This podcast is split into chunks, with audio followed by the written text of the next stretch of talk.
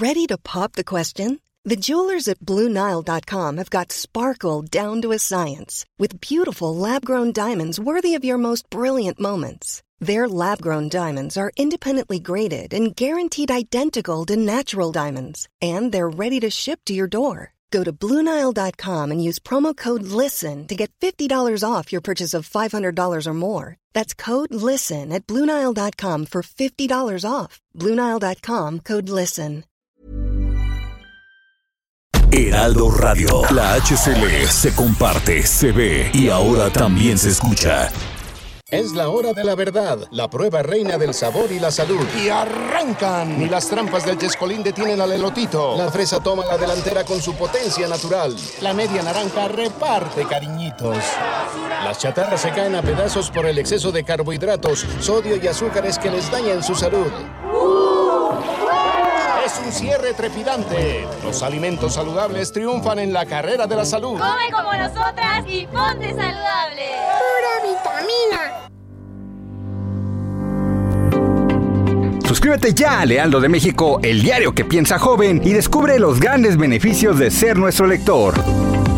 Entéate las noticias más relevantes hasta la puerta de tu domicilio u oficina. Escríbenos a suscripciones arroba heraldodemexico.com o al WhatsApp 56211 85064. El Heraldo de México. Heraldo Radio.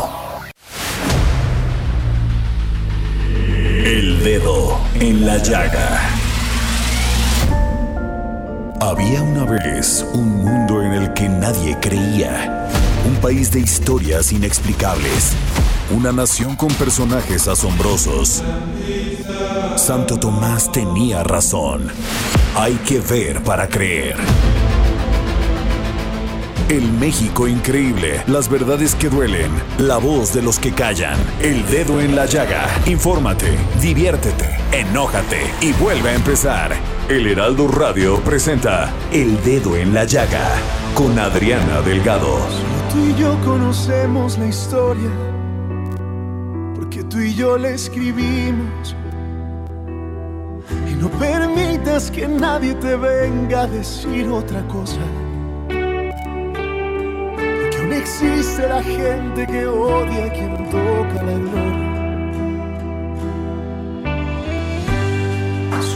Y yo aceptamos el viaje desde que nos conocimos. Que venga el mundo a juzgar el que ama a quien necesitaba. El que no tiene remedio de ser lo que nos esperaba.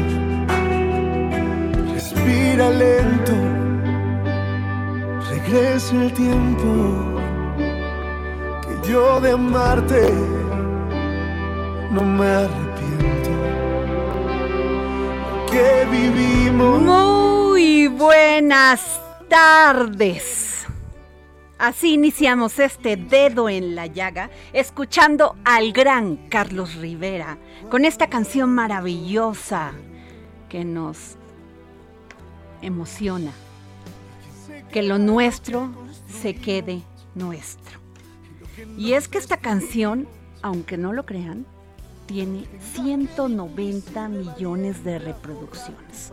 Un éxito, Carlos Rivera, de su esfuerzo, de su pasión, porque todo lo que tiene, todo este éxito que ha logrado, lo ha logrado a través de gran esfuerzo, de gran lucha, de gran templanza, de no desistir hasta llegar a lo que es hoy, el gran Carlos Rivera quede nuestro y yo de amarte no Bueno, pues, ¿qué les cuento? Que el presidente Andrés Manuel López Obrador alista reforma para que consejeros y magistrados electorales sean elegidos por voto. La iniciativa será presentada después de la consulta de revocación de mandato y que tras el fallo del Tribunal Electoral que vuelve a prohibir la propaganda gubernamental, guber- gubernamental en la antesala de la consulta de revocación, el presidente López Obrador adelantó este martes que presentará, ajá, una reforma que plantea la elección de magistrados y jueces electorales por medio del voto para evitar posturas políticas en la toma de decisiones. Yo no entiendo. Dejen que el presidente haga su propaganda.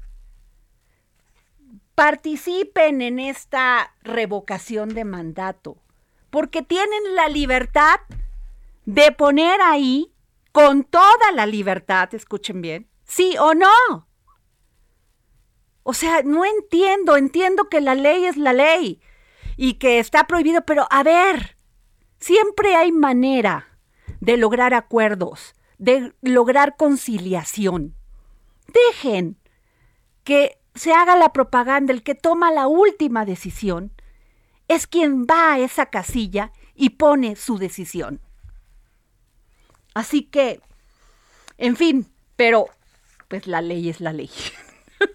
y nos vamos con el doctor Ricardo Rafael, escritor, periodista, analista político, conductor de TV Azteca de ADN 40. Gran amigo, gran, soy tu fan, querido Ricardo Rafael. ¿Qué piensas de esto? Ay, Adriana, me da tanto gusto eh, escucharte, estar con tu audiencia y presentarle estos temas que siempre son controvertidos. A ver, déjame entrar primero con la iniciativa de eh, digamos, de que los magistrados del Tribunal Electoral y las y los consejeros del INE eh, sean seleccionados o sean elegidos vía voto popular, que supongo que el presidente lo que tiene en mente es el rol que tienen en Estados Unidos los fiscales, ¿no? Es el único lugar donde estos cargos que tienen que ver con la justicia o con el arbitraje de los asuntos del Estado se eligen por voto popular. Eh, eh, yo, yo le pregunté al presidente si estará pensando que también el fiscal general de la República se vaya a elegir por voto popular para que no se parcialice, ¿no? O quizás el secretario de Hacienda, ¿no? Ahora que requieren también la aprobación del Senado. Es decir, o si solamente estos dos cargos. Esa es la primera pregunta que le haría porque pues claramente le gustó el modelo estadounidense eh, eh, eh, para, para esto. Yo lo, lo que te diría es que una reforma de este tamaño, eh, donde la, el método de selección de estos funcionarios fuese distinto, requeriría reforma constitucional. Y creo que el presidente ya sabe que no cuenta con los votos. A ver, déjame regresarme al tema de la reforma eh, constitucional en materia eléctrica. Ayer se pusieron a discutir las comisiones de energía y de puntos constitucionales dicen que la van a pasar al Pleno, pero en el Pleno Morena, el Verde y el PT no tienen los votos para hacer una reforma constitucional. Si no la tienen en materia eléctrica, mucho menos la tienen en materia electoral que afecta a los partidos que cuentan con representación en el Pleno y luego en la Cámara de Senadores. Entonces, tengo la impresión de que es más una propuesta propagandística de cara a la revocación de mandato eh, que a otra cosa. Igual que el tema eléctrico, Adrián. O sea, creo que el presidente lo que está haciendo es decirle a la gente, si van y ratifican mi mandato, esto es lo que yo les puedo ofrecer. Si les gustan las propuestas que son de campaña, pues apóyenme el 10 de abril. Pero hay que leerla así, ¿no? No se trata de reales iniciativas que van a pasar, no vale ni siquiera lucubrar sobre pues su pertinencia, sino son parte pues de los como los espectaculares que hay por todas las ciudades, ¿no? Como eh, los anuncios que se hacen todas las mañanas, la propaganda que se está haciendo. En realidad hay que asumirla como parte de la propaganda electoral que en efecto está jugando, pues porque el presidente quiere una participación masiva el día 10 de abril y además de que sea masiva, pues que sea favorable a su causa, ¿no? Creo que de aquí al 10 todos nos vamos a poner un poco locos y más valdría de nuestro lado, porque nos dedicamos a tareas complicadas, casi de cirujano, meter el cerebro en el refrigerador para entender de qué va este asunto. Ahora, Ricardo, ¿cuántos, ¿cuántos votos necesita el presidente Andrés Manuel López Obrador para que esta revocación de mandato sea vinculatoria? Mira, déjame ponerte el ejemplo como si no fuera López Obrador. Ok. ¿Te parece? Porque así pensamos más claramente el asunto.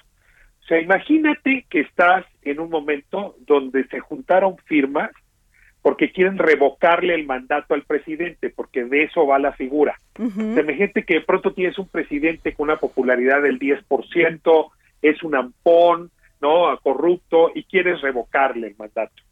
En ese en esa hipótesis, ah, digamos, eh, imaginaria, tú necesitarías más o menos a, fecha de hoy 36 millones de personas que fueran a las urnas y mayoritariamente pidieran la revocación de mandato. ¿no? O sea, necesitarías 36 millones yendo a votar y pues sí, unos 17 millones, ¿no? Los 18 millones de personas diciendo queremos que remuevan al presidente. En ese momento, la, eh, el mandato de revocación se volvería vinculante y entonces el presidente tendría que dimitir y tendríamos que buscar un presidente sustituto. Ahora, esto es en la hipótesis. Lo que pasa es que en realidad el 10 de abril, pues por, por como están las cosas, no es una consulta de revocación, Ajá. ¿no? Es una consulta de ratificación. Esa no está en la ley, pero se nos coló por la vía rara de la, bueno, eso que dices es muy cierto, no es de revocación, es de ratificación. Pues un presidente que tiene 60% de aprobación, pues o 54 según la encuesta que quieras ver, pues eh, eh, no está en condiciones de ser revocado y no es un presidente que esté acusado de ser corrupto ni un ampón. Es decir, no hay razones para revocarlo, pues, punto. Y sin embargo, un grupo de personas, que por cierto todavía no sabemos quiénes son, ¿eh? porque es una sola asociación que es eh, eh, eh, por la democracia o que se quede la democracia, que juntó el 90% de las firmas. Y por cierto, los integrantes de esa organización que juntaron las firmas, todas, o sea, sus dirigentes, vas a su página de internet, son, Adriana, eh, ex legisladores eh, de, Morena de la legislatura pasada o, candidatos de Morena en el 2021. Entonces, en realidad son funcionarios o líderes de Morena que hicieron su asociación para, promover la ratificación de mandato. Es, es que incluso es irregular hasta desde cómo se detonó el proceso. Y esta, esta organización es también la que diseñó buena parte de la propaganda que estás viendo. Eh, y por lo tanto uno podría asumir que han orquestado el pago de esa propaganda. Eso es una cosa que el INE todavía va a investigar. Y sí te lo quiero decir porque estos hechos y algún otro más que quieres relato, hace que incluso la revocación ya esté siendo, eh, o la consulta esté siendo irregular.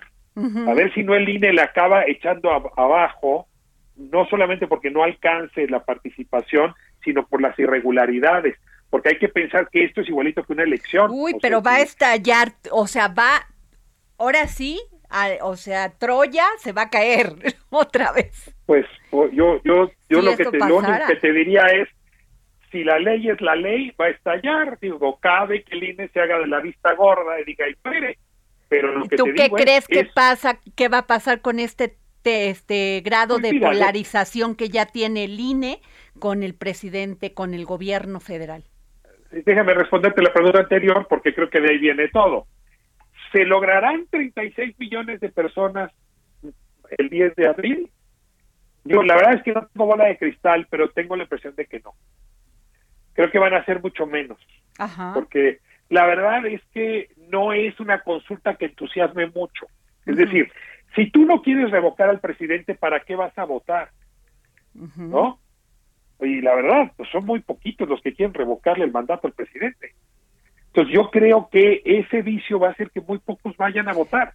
Y si no se juntan 36 millones, entonces no, es, no se cumplieron los requisitos legales de la consulta y entonces la consulta habrá sido pues una buena fiesta, ¿no? Híjole, pero nos costó mucho dinero, ¿no crees?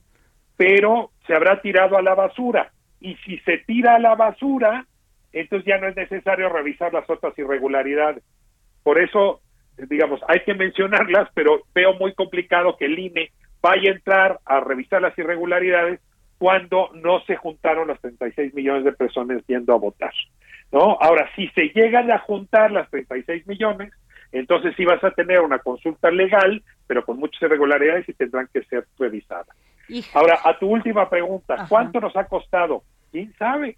Porque, a ver, yo le hago cálculos. Un espectacular en viaducto, en periférico, vale en este país, entre, digo, en esta Ciudad de México, entre 400 y 600 mil pesos al mes. Fíjate. ¿Cuántos espectaculares hay de esos? ¿No? Y son dos meses. Luego tienes espectaculares de menor valor por todas las ciudades y todas las carreteras, ¿no? Y luego, pues, en efecto, tienes recursos públicos que, aunque está prohibido, se han estado utilizando. Aunque el INE diga que no, pues se están utilizando, ¿no? Y en ese sentido, ¿cuánto se utilizó para recabar las firmas? ¿Cuánto se ha utilizado para movilizar el día 10? Pues es un dineral, ¿verdad? y yo me pregunto si ese dinero no hubiera estado mejor para reactivar la economía de un país que anda pues con, con dolores muy altos de, lo que lo que dice Morena es este tema de democracia participativa Ricardo y que eso pues deberíamos ya empezar a acostumbrarnos. A mí me encanta la democracia participativa. Es decir si tuviera yo enfrente un presidente con el 10% de, de popularidad y acusado de delitos de, digamos, de todo tipo, eh, me encantaría salir a participar y revocarlo. Pero si, si no es el caso, este mandato no es de ratificación, o sea, lo que se aprobó fue una consulta de revocación de mandato. No es una consulta de ratificación de mandato, porque ¿para qué? O sea, te lo digo con franqueza, si el presidente está bien, ¿para qué sales a ratificarlo? Si está bien, no, no, no, estamos en un absurdo, Adriana. Ahora ya la tenemos, Ricardo, ya la tenemos, ya, ya este, es un hecho el 10 de abril. ¿Qué crees que debemos de hacer? Yo creo que en un ejercicio de libertad podemos sí participar y ponerle, pues que no queremos que siga el presidente o sí queremos que siga. ¿Tú qué crees? Yo iría a las urnas sí y solo si quisiera que se le revocara el mandato. Y mm. como yo en lo personal, y perdón que ahora hable de lo personal, no quiero que le revoquen el mandato a Andrés Manuel López Obrador, pues no veo para qué voy a ir. Mm. Híjole, qué complicado, ¿no, Ricardo? Qué complicado porque esto va a, va a generar una guerra. Una guerra entre el INE, otro año, es, ya llevamos un año discutiendo este tema de, la revocación. Ahora, te digo la opinión que, pero ahí esto, esto es feeling, yo, digamos, esa es mi percepción eh, o intuición. Yo creo que vamos a estar muy polarizados de aquí al 10 de abril y que el 11 vamos a regresar a la normalidad y a la reconciliación, porque el presidente ya no va a tener razones para estar enojado ni peleando ni movilizando gente. Claro. ¿no? Ni apurado porque esto sea un éxito. O sea, la fiesta es como la fiesta de 15 años o la boda. Pues al día siguiente ya, ¿no? Ya se acabó fueron a votar 14 millones y el 90% le dijo al observador que quiere que se quede. Pues esa es la fiesta ya. Ahora, e, en, este en este cuadro que tenemos, Ricardo, también viene ya la discusión de la reforma eléctrica que ya pasó, ya, ya está en, en la comisión y ya va a salir al pleno el 13 de abril. Adriana, yo creo que como te comentaba hace un momento, esto que hicieron el viernes de sacar en la Gaceta las dos comisiones que van a discutir eh, la, reforma, eh, es un acto de campaña. Eh, entonces yo también creo que más bien es, el presidente sabe que no cuenta con los votos de ninguno de los partidos de oposición en Cámara de Diputados. Ni del PRI, Ricardo. Ni del pues PRI? A ver, el, el dirigente del PRI dijo que no. Cabe que algún priista alguno no le vaya a pues, hacer caso seducir pero entonces dejará de ser priista no lo van a correr entonces te diría no en el PRI no y el priista que se atreva pues lo van a correr salvo le, salvo que le cambien una comita porque eso dijo Rubén Moreira si le cambian las comitas y va pues ah, lo pueden pensar ahora la verdad es que el tema tiene que ver con esto si tú revisas eh, el tweet de el vocero de la presidencia, de Jesús Ramírez del viernes, entiendes bien que no le van a mover nada. Dijo, este es el momento de las definiciones, ¿no? ¿Está usted con el Estado o está con los intereses privados? Eso fue lo que dijo. Y claramente se ha venido insistiendo que no le van a mover una coma. Eh, si no le mueve ninguna coma, ¿cuál es la idea? Pues ganar perdiendo. Van a perder en el Pleno y justamente eso va a servir para apoyar al presidente el 10 de abril. Miren lo Ah. que hacen estos partidos de oposición. Miren cómo nos tratan los que están con los intereses privados, los que son amigos de las compañías eléctricas o energéticas este, extranjeras. Y entonces el presidente con eso moviliza para el 10 de abril, que es lo único que importa. Ahora, tienes Ahora- a Estados Unidos presionando, ¿eh? A ver, tienes, ahí te va. Tenías una relación, eh, una mesa de negociación con el secretario de Gobernación, Adán Augusto López, Antonio del Valle, que es el líder del Consejo Mexicano de Negocios, y en su momento Carlos Salazar y después Francisco Cervantes, eh, los, los- las, las cabezas o cabezas del Consejo Coordinador Empresarial, ya habían pactado con el secretario de Gobernación lo que había que moverle para que la reforma pasara ya estaba en ese documento la idea de que hubiera más presupuesto para la Comisión Federal de Electricidad y también que hubiese modificaciones a los acuerdos en materia de autoabasto para que no fueran leoninos y también el tema de los órganos autónomos que rigen el sistema eléctrico. Es decir, ya habían avanzado y lo que el presidente les dice con esta decisión es cualquier cosa que hayan pactado con mi secretario de Gobernación, olvídenla. Claro que dice el sector empresarial, oiga, pero si usted nos puso al secretario de Gobernación De a negociador, negociar, claro. entonces tienes a los Estados Unidos, como tú mencionaste, al sector privado, ¿no? Y luego, ¿qué haces con todos los, eh, el Parlamento abierto que encabezó Moreira? ¿Para qué se hizo eso si no se iba a mover ninguna coma? Y además la posición ya de Marcelo Ebrard y de, y de Ricardo Monreal.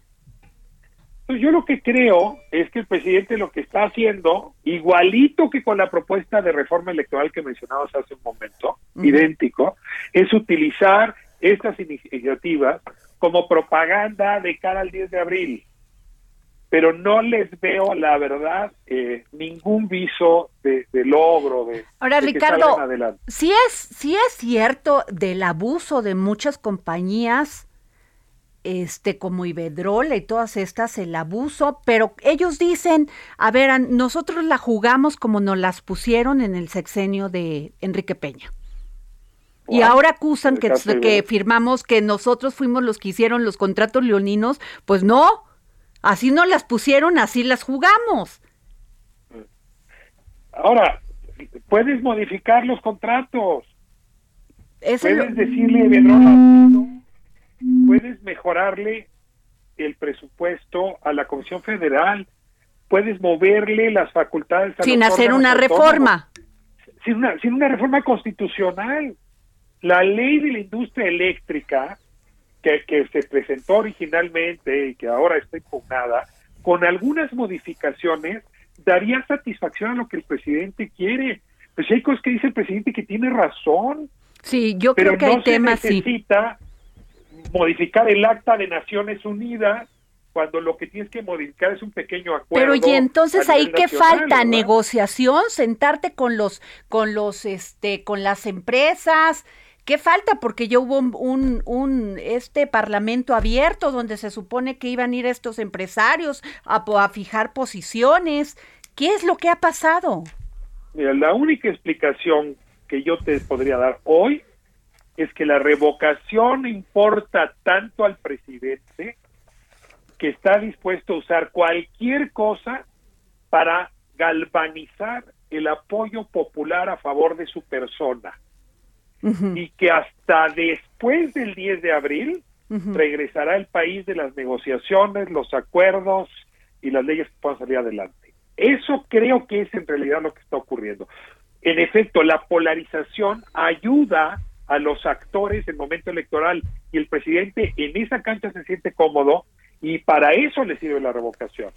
Pero el día 11 de abril, pues este país va a tener que sentarse a hablar de nuevo de los temas importantes, la reforma electoral, la reforma eléctrica, el Ujú. sistema de salud, en fin, todos esos temas que hemos aplazado, porque ahorita lo importante es pelearse para Ajá. que resulte el, el ejercicio. Oye, que Ricardo. Yo creo ni siquiera va a resultar. ¿Y qué va a pasar con el PRI? Supongamos que algunos votan y que dicen, sí, vamos con esta, con el tema de la reforma. ¿Qué va a hacer el PRI con toda esta alianza que lleva el PAN, que tiene con el PAN, por ejemplo, en Hidalgo y en varios estados, en estas elecciones, de- en las elecciones de este año, y que el PAN dice, si votan a favor, pues se acaba la alianza.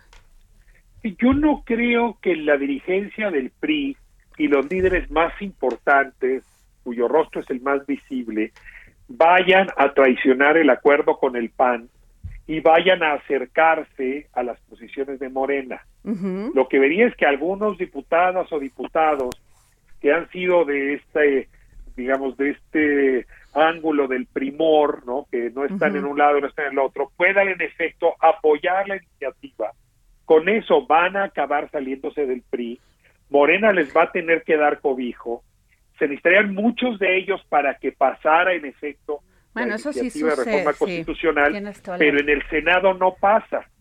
Es- Entonces sería todo un esfuerzo para nada, ¿no? Donde Morena se quedaría responsable de estos diputados y diputadas traidores, pero en el Senado es muy difícil que los priistas también chaqueteen o traicionen. Eso ya- no veo, no veo. Pero ya ves que el PRI dijo que iba a expulsar a Quirino si se iba de embajador de España. Así A- es. ¿Y no lo expulsó? Pues según yo entraron ya en procedimiento, en procedimiento de la Comisión de Honor y Justicia. Pues eso empezó hace dos semanas. No sé si ya se consumó el acto, pero creo que sí era muy importante para la Ric- dirigencia priista que Ajá. esto pasara. Ricardo, ya viene la guillotina. Querido amigo, gracias por tu, por tu análisis. grande. Gracias, Gracias, Ricardo Rafael. Hasta luego. Nos vamos a un corte y regresamos. Existe la gente que odia a quien toca la gloria. Solo tú y yo aceptamos el viaje desde que nos conocimos. Sigue a Adriana Delgado en su cuenta de Twitter, arroba Adri Delgado Ruiz. Además, te invitamos a enviar tus opiniones y comentarios en texto o por mensaje de audio a través de WhatsApp al 55 2544 3334. Y si quieres escuchar El Dedo en la Llaga de El Heraldo Radio, en cualquier momento y donde quiera que te encuentres, descarga el podcast disponible en Spotify y iTunes. Heraldo Radio. La HCL se comparte, se ve y ahora también se escucha.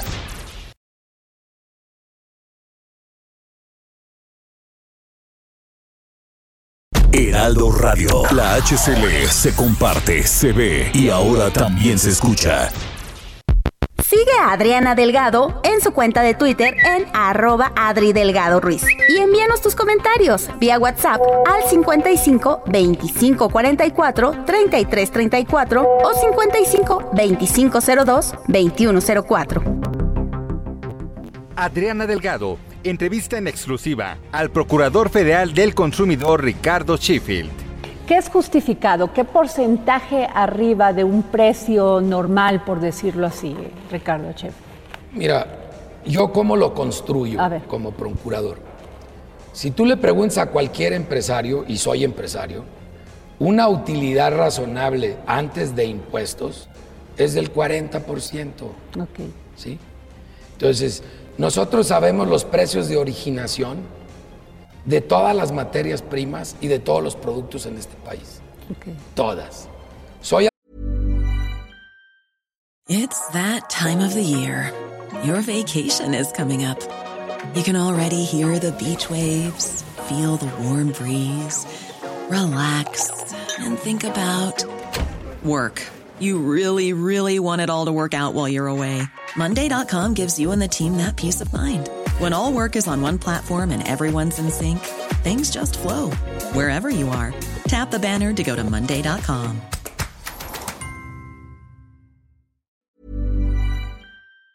autoridad fiscal. Yo puedo verificar si tu promedio de ingresos los últimos 5 o 10 años y en consecuencia de utilidades declaradas están en qué promedios.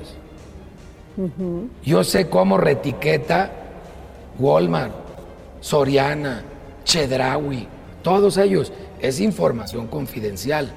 No la puedo hacer pública, Ok, pero la conozco. claro. Entonces yo sí puedo saber cuando te pasas de rosca. Jueves a las 11 de la noche, El Dedo en la Llaga Heraldo Televisión. No se pierdan esta entrevista de el próximo jueves a las 11 de la noche por el Heraldo Televisión. Va a estar muy buena. créanme que Ricardo Schiffel, procurador federal del consumidor, me dijo cosas verdaderamente importantes. Bueno, Alejandro Ope, ¿cómo estás? Experto en temas de seguridad. Discúlpame porque este te pusimos en la línea, discúlpanos. No te preocupes, Adriana. Buenas tardes, buenas tardes, auditorio. Queridísimo amigo, oye, pues me llamó poderosamente la atención esta nota de la jornada y que haya, que haya salido en la jornada. Militares infiltraron a estudiantes de Ayotzinapa. Pues mira, eh, eso es algo que ya se había discutido en, en alguno de los reportes del GIE y ya se había rediscutido, en, ya estaba en el expediente ese, ese, ese tema, ¿no? De que eh, podían haber habido pues, que, que la, normal eh, Isidro Burgos, ¿no? Eh, la normal de Yotzinapa, pues era blanco de los del aparato de inteligencia, ¿no? Del aparato de inteligencia militar y que pudieran haber habido ahí personas, personas que eh, informaban a, las autoridades, ¿no? digo, no, no, no es, no es tan sorpresivo. De hecho, algunos de esos elementos ya estaban un poco en el expediente, ¿no? Pero, ah, pero llama la atención que eh, este se acusa directamente a la Marina. Bueno, eh, hay dos elementos. Uno es, es, digamos, lo de la infiltración y lo segundo es el tema del basurero, ¿no? Eh, que hace el, ahí el grupo interdisciplinario de, de, expertos independientes, em, donde muestran un video que en el cual la Marina entra al basurero Cocula y presuntamente modifica la escena antes de que entre se hagan los peritajes oficiales, ¿no? Y que esas actuaciones no constan en el expediente. Em, eso pues habrá que habrá, que investigar exactamente qué estaban haciendo allí, qué hicieron, ¿no? Eh, qué hicieron, en qué medida eso dificultó las investigaciones posteriores y en qué medida, digamos, eso fue parte de la construcción de lo que luego se llamó verdad histórica, ¿no? Sobre el caso de Yotzinapa.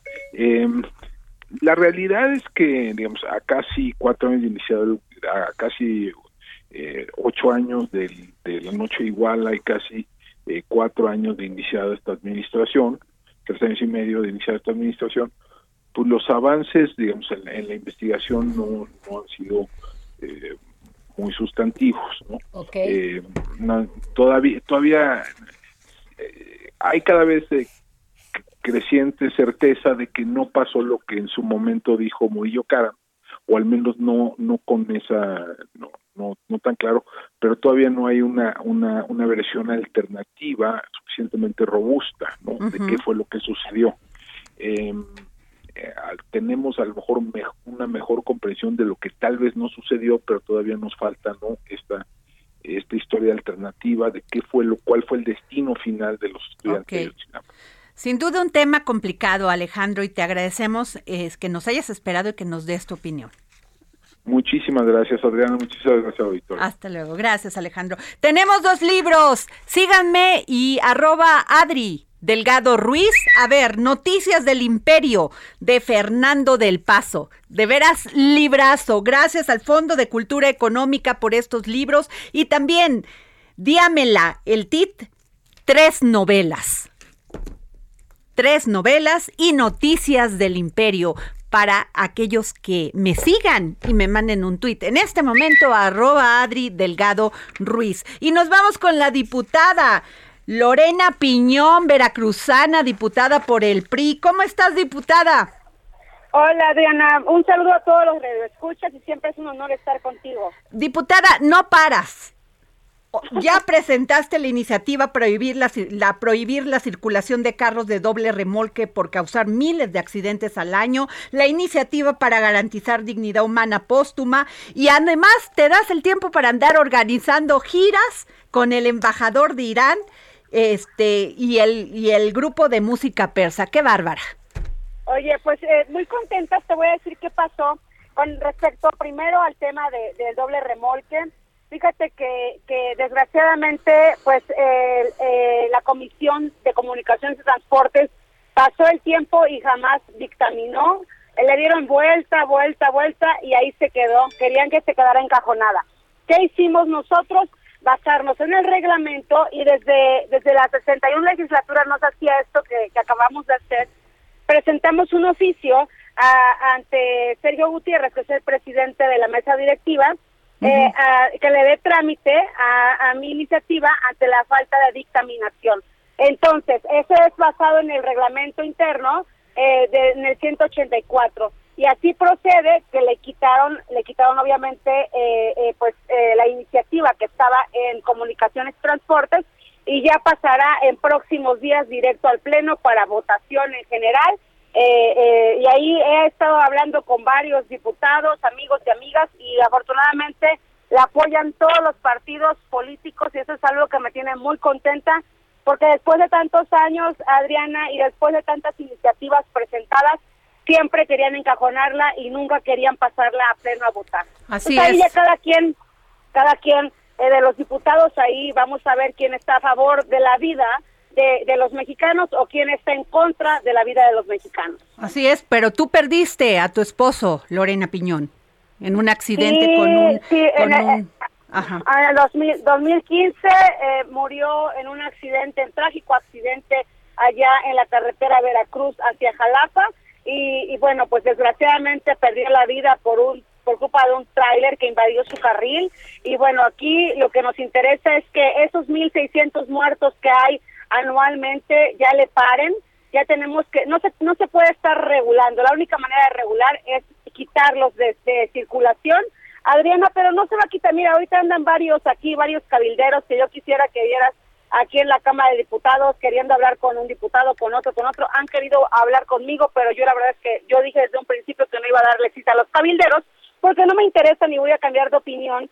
Eh, principalmente, eh, eh, pues los alimentos de la canasta básica no se transportan en doble remolque. Entonces, nada de eso va a estar subiendo, o sea, que no les engañen, porque los únicos que ganan son las grandes empresas. Entonces, si ellos eh, quieren realmente a sus consumidores que dejen de matarlos, que dejen de matarlos en estos accidentes. Y bueno, eh, Estados Unidos, por ejemplo, no tiene doble remolque, Canadá no tiene doble remolque, están regulados, eso sí, pero se respetan y las carreteras de allá y las de acá son muy diferentes. Entonces, tenemos que que apoyar eh, y que y que pues afortunadamente todos este me están diciendo que van que van a favor y están apoyando y va a salir primero Dios la siguiente semana. Pues ojalá tengan conciencia los diputados porque últimamente a ver Lorena ojalá todos fueran como tú pero no.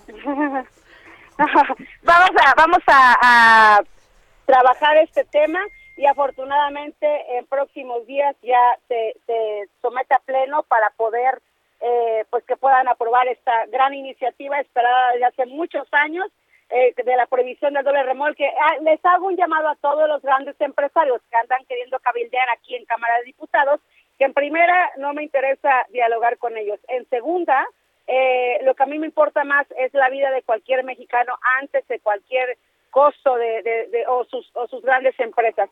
En segunda, quiero decirte, Adri, que que, que lo que tienen que ver es ya no seguir matando más pues más consumidores. Entonces, eh, creo que ha habido conciencia, una gran conciencia de parte de los diputados de todos los, de los partidos políticos y afortunadamente eh, todos coincidimos en que es momento, ya es el tiempo, después de tantos años, de hacerle justicia y que, y que se prohíba este doble remolque, hacerle justicia a todas aquellas personas que han muerto de esa terrible forma. Eh, eh, Lorena, iniciativa para garantizar la, la, dignidad humana póstuma. Sí, mira, afortunadamente la semana pasada eh, se aprobó este esta Ingrid esta ley de Ingrid Escamilla. esta ley lo que dice es que se que se van a se puede meter a la cárcel de cuatro a diez años, se puede castigar con esa pena de cuatro a diez años a cualquier funcionario público que eh, filtre fotografías que tienen que ver con, con algún feminicidio. Eh, yo le agregaría, eh, y le agregué, por eso presenté la iniciativa de la dignidad póstuma, le agregamos eso de que no tan solo fueran funcionarios públicos, porque por ejemplo lo que le pasó al papá de mi hijo es que quienes iban pasando cuando tuvo aquel accidente, iban grabándolo, este, tomaron fotografías y las subieron a redes. Me costó muchísimo trabajo y muchos años para pedir que por favor bajaran esas fotografías. Claro, por tu hijo. Este, por, pues claro, él, él está creciendo y, y buscaba a, a, mi marido, como me busca a mí y ve las noticias, buscaba a, a su papá y pues evidentemente lo primero que iba a ver eran, eran pues e, esas fotografías tan terribles que gente por el morbo las sube a sus redes sociales. Afortunadamente los medios de comunicación le han bajado muchísimo, Adriana, y ya no han, este, ya casi no se publican este tipo de fotografías, pero entonces son 17 años de prisión a quien publique eh, este, cualquier fotografía eh, o video de alguna víctima sin el consentimiento de los padres. Si alguien quiere comunicarse contigo, Lorena, ¿a dónde pueden comunicarse? Eh, Twitter, arroba Lorena Piñón, en Facebook, arroba Lorena Piñón, y de igual manera en Instagram. Tengo todas las redes sociales y estoy a la orden y yo misma contesto. Muy bien. gira por Veracruz. Ya arrancamos campaña, no, perdón, arrancamos gira. Pero también una campaña a favor de que eh, Veracruz tenga cultura. Eso es muy importante. Claro que sí. Eh, arrancamos ya la gira este viernes, sábado y domingo. Va eh, un concierto de música persa. Vamos a estar en la ciudad de Jalapa. Nos recibe el alcalde de Jalapa, nos recibe el presidente de la Jucopo ahí en Jalapa. De ahí nos vamos a hacia Coatzacoalcos. El sábado estamos con el alcalde de Coatzacoalcos en reunión con algunos, eh, pues algunas personas que trabajan en, en, petróleos, también eh, con, con gente, con empresarios, con sociedad civil en Coatzacoalcos y de ahí nos vamos a una tarde cultural hacia el sur de, Veracruz también, en Costolacaque. Después al otro día terminamos en Boca del Río eh, con el alcalde Unanue estaremos por allá eh, también en otra en otro concierto de música persa y el embajador te prometo que va a regresar muy feliz de nuestro hermoso Qué bueno, eso necesitamos, a llegar a, las personas la cultura. Qué padre, Lorena. Muchas gracias, Lorena Piñón, secretaria de las comisiones de infraestructura, de infraestructura y cambio climático y sostenibilidad en la Cámara de Diputados y secretaria de gestión social del, bueno, ya no ex secretaria de gestión social del CEN del PRI.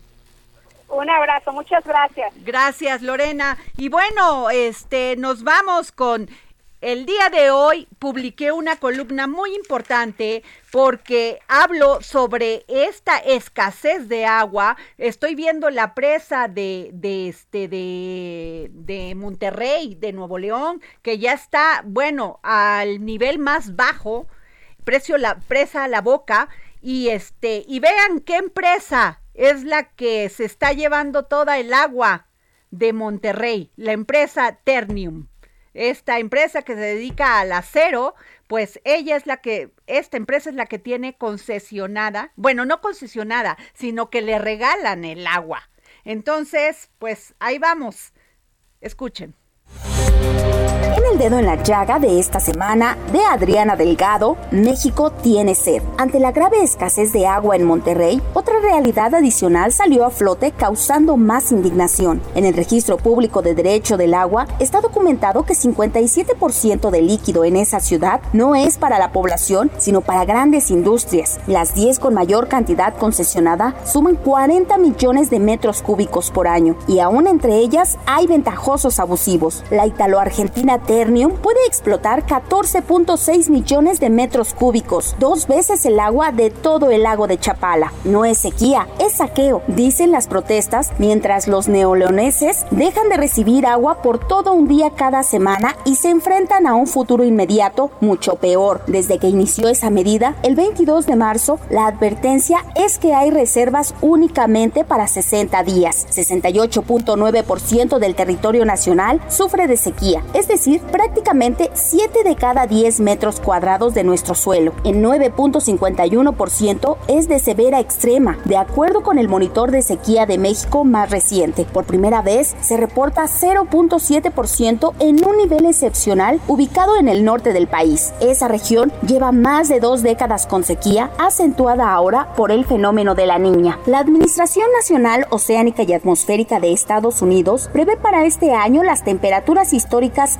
más altas en la zona fronteriza mexicana con muy pocas posibilidades de humedad, lo que afectará directamente la producción de alimentos de ambos países, particularmente maíz y trigo. El caudal del río Bravo ha disminuido hasta 41%. 70% del agua que se utiliza en las ciudades mexicanas se obtiene de los acuíferos, pero de los 653 que hay, 245 ya están secos y 105 van en ese camino. 40% del líquido que se extrae de ahí termina desperdiciado en las áreas urbanas por fugas. A cualquiera se le hace fácil tirar sustancias contaminantes por la coladera sin pensar en la contaminación que genera. Hay industrias que prefieren pagar multas en vez de invertir en no exceder los parámetros de descargas residuales. Organizaciones civiles y ambientalistas como Agua para Todos y la Coalición de Organizaciones Mexicanas por el Derecho al Agua exigen nuevas reglamentaciones y leyes que hagan más equitativo y sustentable el consumo de líquido vital.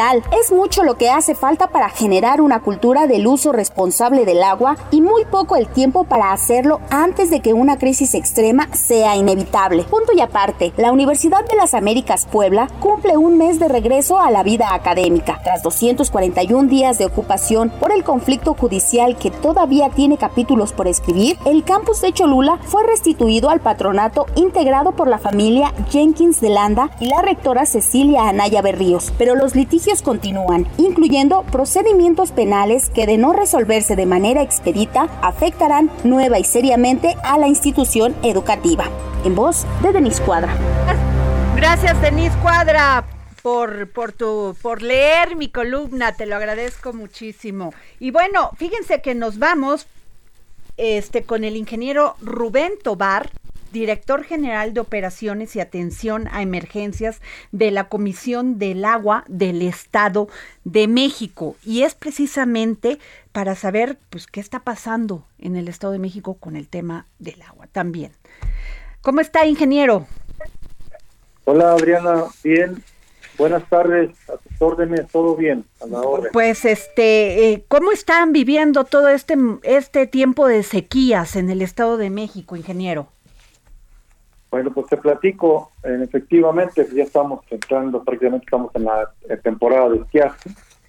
Y principalmente te platico que eh, las presas que administran o que suministran, que almacenan el agua del sistema Cuxamala, que son tres, que es la presa Villa Victoria, la presa Valle de Bravo, perdón, y la presa El Bosque, hoy en día están a un 54 55% de almacenamiento, en la suma de las tres y que eh, este almacenamiento, bueno, pues ¿qué, se ¿qué representa? Bueno, pues representa que, eh, dado que eh, la Comisión Nacional del Agua, la Ciudad de México, a través del Sistema de Agua y el Instituto de Ingeniería de la UNAM y la propia Comisión del Agua del Estado de México, constantemente nos reunimos y estamos revisando la evolución y comportamiento de los niveles de las presas versus lluvias, versus escurrimientos de aguas en los ríos, y eso nos ha permitido al día de hoy tener un ligero incremento o un poquito más de agua en las presas con relación al año pasado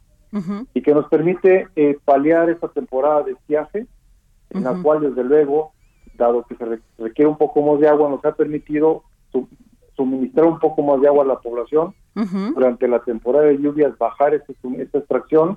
Y así ese trabajo de revisión de almacenamientos y de niveles nos ha permitido eh, y el tener las presas como las tenemos hoy. Es simplemente una administración adecuada del agua que se tiene en las presas. En ese sentido, en el, en el sistema del agua de las presas.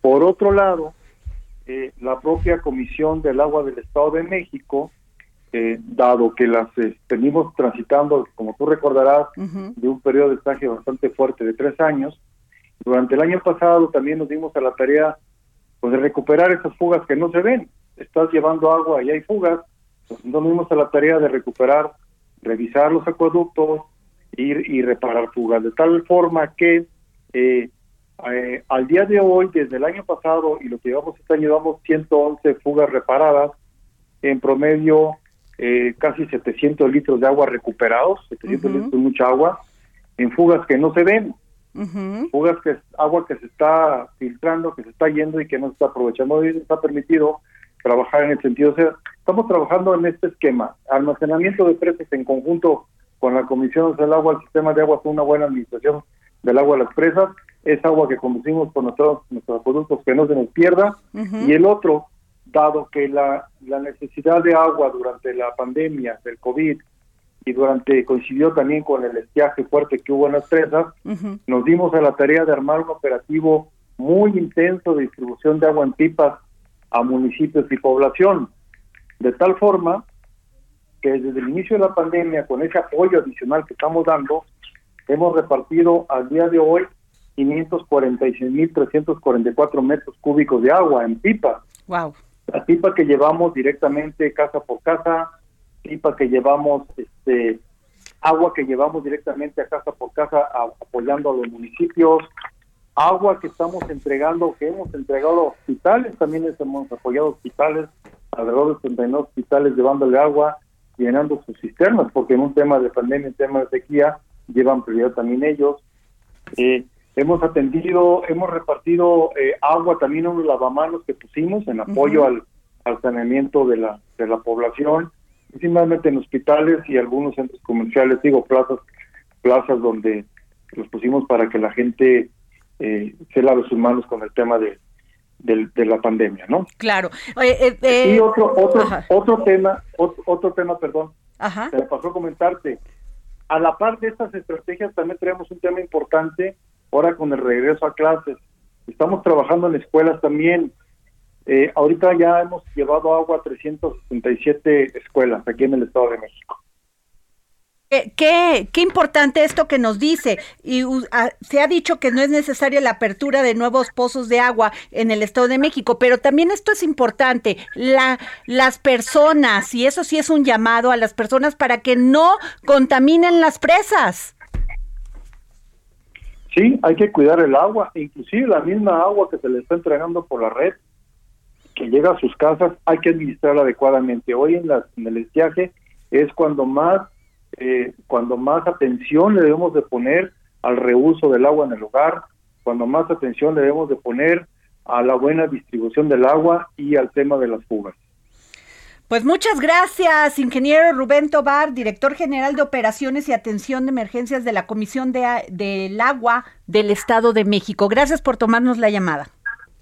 Eh, de nada, Adriana. Buenas tardes. Jorge Sandoval, pues qué importante que no contaminemos, que cuidemos nuestras presas, que no, no solamente el, los gobiernos municipales, estatales y federales, sino también la ciudadanía, Jorge. Principalmente nosotros, Adriana, porque somos nosotros los que lo contaminamos. Somos nosotros también los que permitimos que empresas pongan todos sus desechos y los tiren a las presas. Nosotros que luego, por ahorrarnos un pequeño dinerito, no ponemos fosas para nuestro drenaje y se nos hace fácil entubar y dirigirlo hacia los ríos y hacia las presas, Adriana. Así es. No, bueno, nada más les pongo un ejemplo. La presa que está en Buenavista, en Gilotepec. Ajá no solamente está descuidada, está contaminada y no se hace nada.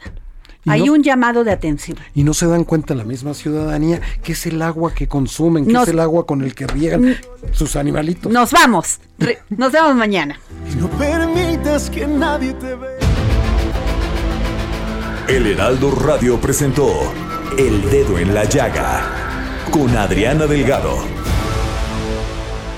Heraldo Radio 98.5 FM, una estación de Heraldo Media Group, transmitiendo desde Avenida Insurgente Sur 1271, Torre Carrachi, con 100.000 watts de potencia radiada. When you make decisions for your company, you look for the no-brainers. If you have a lot of mailing to do, stamps.com is the ultimate no-brainer. Use the Stamps.com mobile app to mail everything you need to keep your business running with up to 89% off USPS and UPS. Make the same no brainer decision as over 1 million other businesses with Stamps.com. Use code PROGRAM for a special offer. That's Stamps.com code PROGRAM.